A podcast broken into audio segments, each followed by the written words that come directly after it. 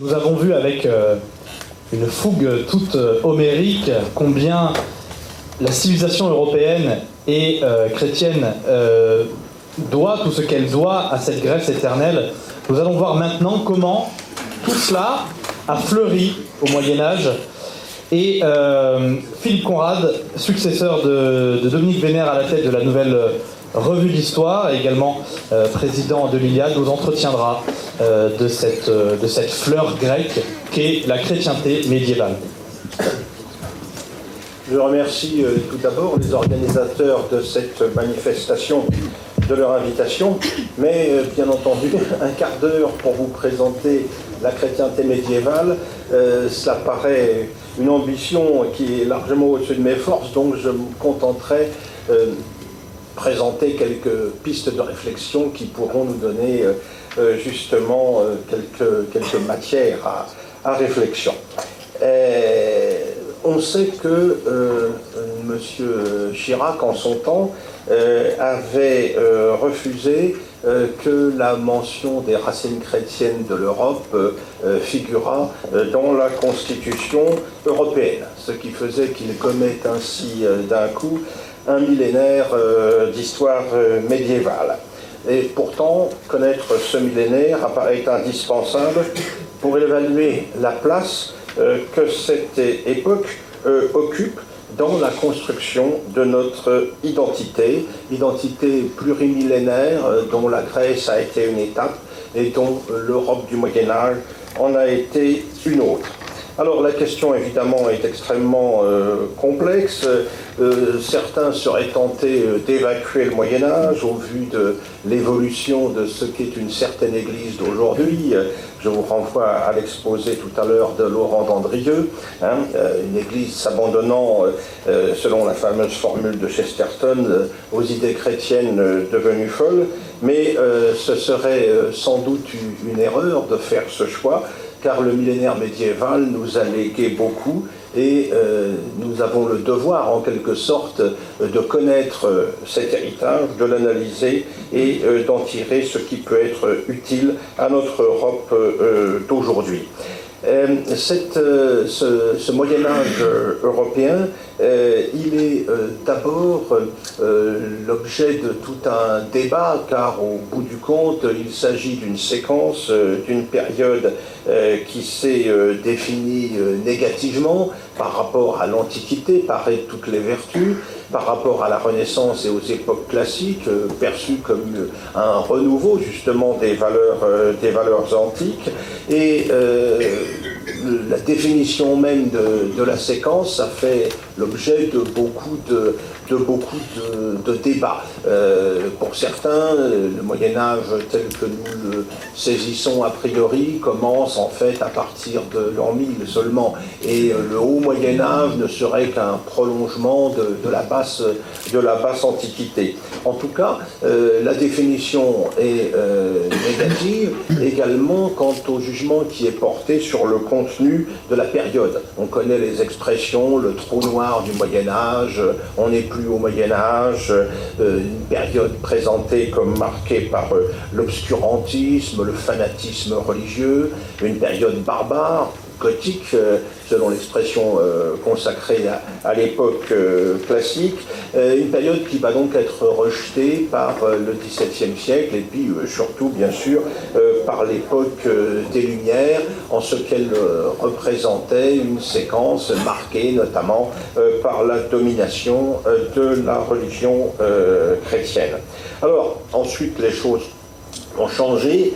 Une réhabilitation s'est opérée à l'époque euh, romantique euh, avec Augustin Thierry, Michelet, avec euh, de brillants écrivains tels que Walter Scott par exemple. Mais enfin, au XIXe siècle, le procès qui est fait au christianisme, accusé encore une fois d'être un véhicule d'obscurantisme, un obstacle au progrès, fait que la période reste longtemps considérée en termes négatifs.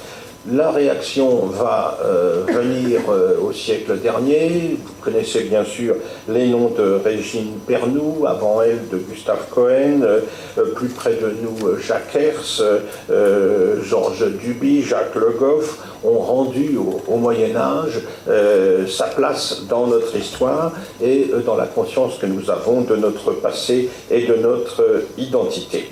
Alors, euh, ce, Moyen Âge, il faut bien voir aussi qu'il se présente d'une manière euh, extrêmement diverse. Euh, il euh, correspond à la fois, il dure un millénaire, il correspond à la fois à la société de retour à la terre qui a suivi l'effondrement de l'Empire romain, il correspond ensuite à l'essor, au renouveau qui suit l'an 1000, renouveau économique, urbain, démographique, réveil politique aussi, avec l'expansion européenne que signifient les croisades. Euh, c'est pareil dans l'évolution de l'Église à l'époque, hein, un haut Moyen Âge marqué par l'essor du, du monachisme, par une attente plus ou moins anxieuse euh, de la fin des temps, et puis ensuite euh, l'avènement de l'Église triomphante du XIIIe siècle, euh, celle de l'époque de, Saint-Louis, une époque qui voit également l'essor des ordres mendiants avant que la crise du XIVe et les inquiétudes qu'elle engendre n'aboutissent à l'essor de la mystique que l'on sait, mais aussi aux tensions qui vont aboutir aux demandes de réforme qui n'aboutiront qu'au XVIe siècle dans les conditions que l'on sait. Alors, pour euh, euh, tirer quelque chose d'intéressant de cette période au vu du temps euh, qui m'est imparti, je me contenterai d'évoquer deux points qui me paraissent particulièrement significatifs par rapport au débat qui nous intéresse aujourd'hui, à savoir le Moyen Âge a pu nous léguer, a-t-il pu nous léguer quelque chose qui peut correspondre aujourd'hui à ce que nous sommes, à notre identité? Et euh, pour cela, il faut se pencher sur l'histoire, euh, selon moi, de la chevalerie d'une part et d'autre part de la religion euh, médiévale. Alors, la chevalerie, c'est une institution qui naît de l'insécurité qui prévaut au Xe siècle, hein, dans la foulée des de la seconde vague d'invasion contre l'Europe chrétienne. Il y a toute une société qui se met alors en place, ce sera la société féodale qu'a décrite si brillamment euh, Marc Locke. Et euh, aux alentours des années 1025-1030, Adalbéron de Lan va formuler ce qu'il considère comme l'organisation de la société, sa division en trois ordres, euh, à savoir les prêtres, euh, oratores, ceux qui prient, les guerriers, les bellatores, ceux qui combattent, et enfin les paysans à l'époque, hein, euh, ceux qui sont les, producteurs, les laboratores, ceux, qui travaillent. Et euh, ce thème-là a été brillamment étudié, on le sait, par Joël Griswald par exemple, par Georges Duby dans ses trois ordres à l'imaginaire du féodalisme, et cela nous renvoie aux intuitions qui avaient été celles de Georges Dumézil et aux études qu'il avait conduites à propos des sociétés, des sociétés antiques. Alors euh, ce système euh, trifonctionnel euh, évidemment correspond à un idéal, mais il permet d'interpréter les forces qui assurent le cours du monde et la vie des hommes. Et dans ce système, évidemment, la sécurité des inermes, ceux qui ne sont pas armés, les clercs et les paysans, est très importante, et c'est dans ce contexte que la chevalerie va prendre toute son importance et va apparaître comme un, ciment même des communautés euh, de l'époque. Hein. Une chevalerie euh, caractérisée par un certain nombre d'éléments, bien sûr, la possession d'un cheval, le, guerrier à l'époque est un cavalier, la possession d'une épée avec toute la dimension symbolique que celle-ci peut revêtir.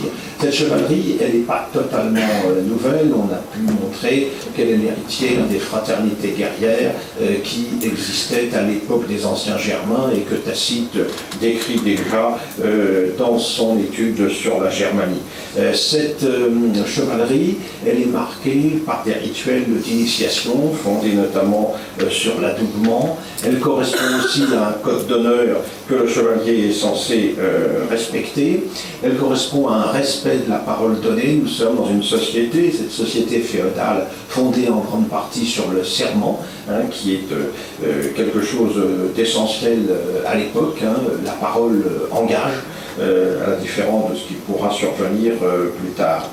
De plus, cette chevalerie, elle va être profondément christianisée. le chevalier, à la veille de son adoubement, occupe sa nuit par une veillée de, prière, euh, on, va bénir, on va bénir son épée, et de manière plus générale, euh, l'Église va christianiser les pratiques guerrières euh, de l'époque en par exemple la trêve et la paix de Dieu pour mettre un peu d'ordre dans le chaos qui était caractéristique de l'époque plus généralement, même euh, l'Église va sacraliser la violence, va sacraliser la guerre en bénissant l'entreprise des croisades avec les conséquences, euh, que l'on sait.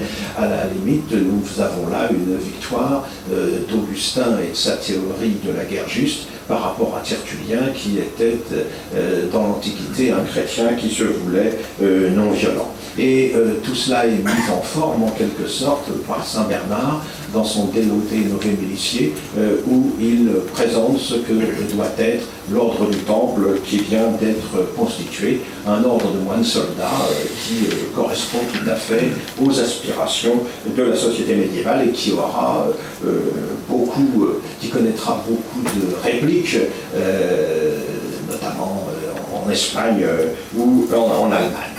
Alors, outre cette euh, dimension particulière de la chevalerie qui correspond à un certain type humain euh, dont les valeurs, dont les comportements vont être présentés comme des modèles dans la longue durée et qui peuvent demeurer encore aujourd'hui justement euh, comme des modèles, comme des, références pour les jeunes Européens d'aujourd'hui, je voudrais vous dire également quelques mots de la religion médiévale. des religions, en fait, il y en a de de nature. Il y a la religion des clercs, bien sûr, et il y a aussi la religion du peuple, la religion des illiterati, et euh, c'est celle, euh, celle-là, c'est celle des paysans, des, des, pagani. Hein.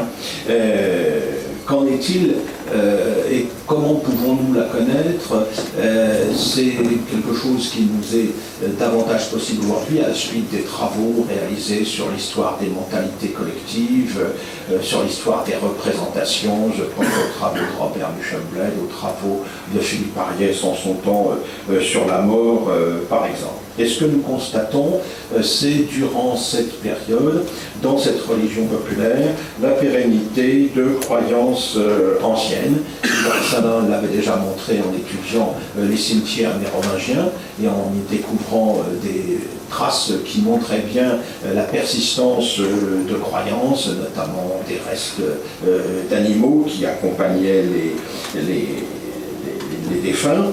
Euh, dès cette époque mérovingienne, les conciles s'inquiètent de la persistance de euh, certaines pratiques. C'est le cas du Concile d'Orléans en 541, par exemple. Le pape Grégoire le Grand euh, incite la reine mérovingienne Bruno à condamner dans le royaume les banquets funéraires et les offrandes euh, de type traditionnel qui étaient faites aux, défunts.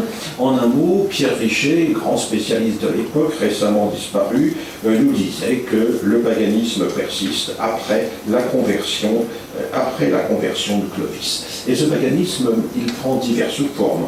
On honore des lieux sacrés, euh, des euh, rochers d'une forme particulière, des sources, des forêts. tout cela perdure tout au long du Moyen Âge, après la christianisation. On croit toujours en un certain nombre de personnages mystérieux comme les fées. Hein. On se souvient que Jeanne d'Arc, euh, c'est auprès de l'arbre aux euh, Adam Rémy, qu'elle va euh, recevoir la mission qui sera la sienne. On se souvient du personnage de Mélusine, femme, femme serpent. et puis il y a d'autres qui vont dans ce sens. Par exemple, la croyance dans la chasse sauvage, le, cortège de, défunts qui est mené à certaines époques, à certaines époques de l'année. Justement, le calendrier aussi est très marqué par ces survivances. Hein. le carnaval et le carême qui interviennent à la fin de l'hiver correspondent aussi à ce qu'avaient pu être les grandes Dionysies de l'Antiquité, l'Antiquité grecque. On sait comment la fête du solstice de juin est devenue la fête de la Saint-Jean. comment Noël, la date de la naissance du Christ, fixée d'ailleurs assez tardivement, correspondait, elle, au solstice d'hiver et au redémarrage du soleil euh, dans euh, le ciel. De la même manière, les fêtes d'érogation étaient, selon Grégoire de Tours, euh, l'historien mérovingien, étaient héritées de rites celtiques. De manière plus générale, ce qu'on appellera plus tard les, sorcières au début de l'époque moderne, eh bien, elles apparaissent aussi comme les héritières de tout un ensemble de croyances, de savoirs, de pratiques euh, qui remontent à, des époques euh, antérieures à la christianisation. Tout cela disparaîtra d'ailleurs à l'époque de la contre-réforme, euh, quand des apôtres tels que Grimond de Montfort ou Saint François Régis iront réévangéliser les paysans du Bas-Poitou ou du Vivarais pour faire disparaître tout cet ensemble de superstitions. Mais c'est quelque chose qui va donc durer pendant très longtemps.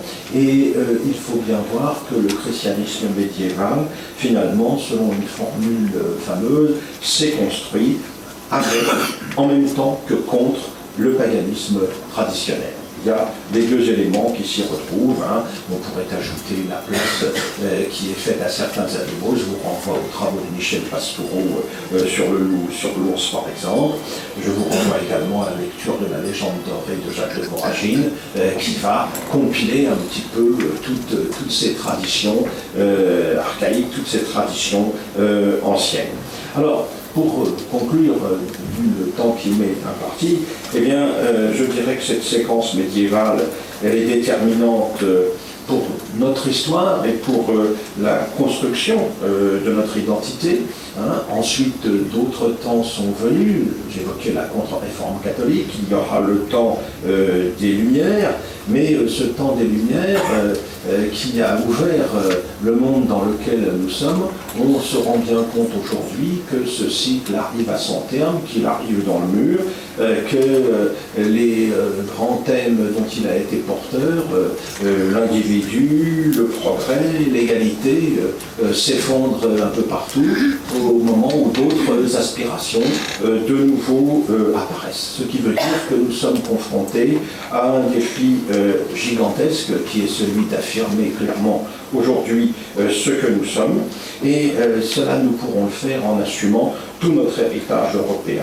C'est notre héritage antique, c'est notre héritage chrétien médiéval, y compris celui des réalisations, des innovations positives qui ont été portées par la modernité. cela, c'est absolument nécessaire. C'est si nous sommes les, les héritiers conscients de tout cela que nous pourrons relever ce fameux défi en réalisant l'union sacrée de tous les Européens euh, attachés à leur identité. Je vous remercie.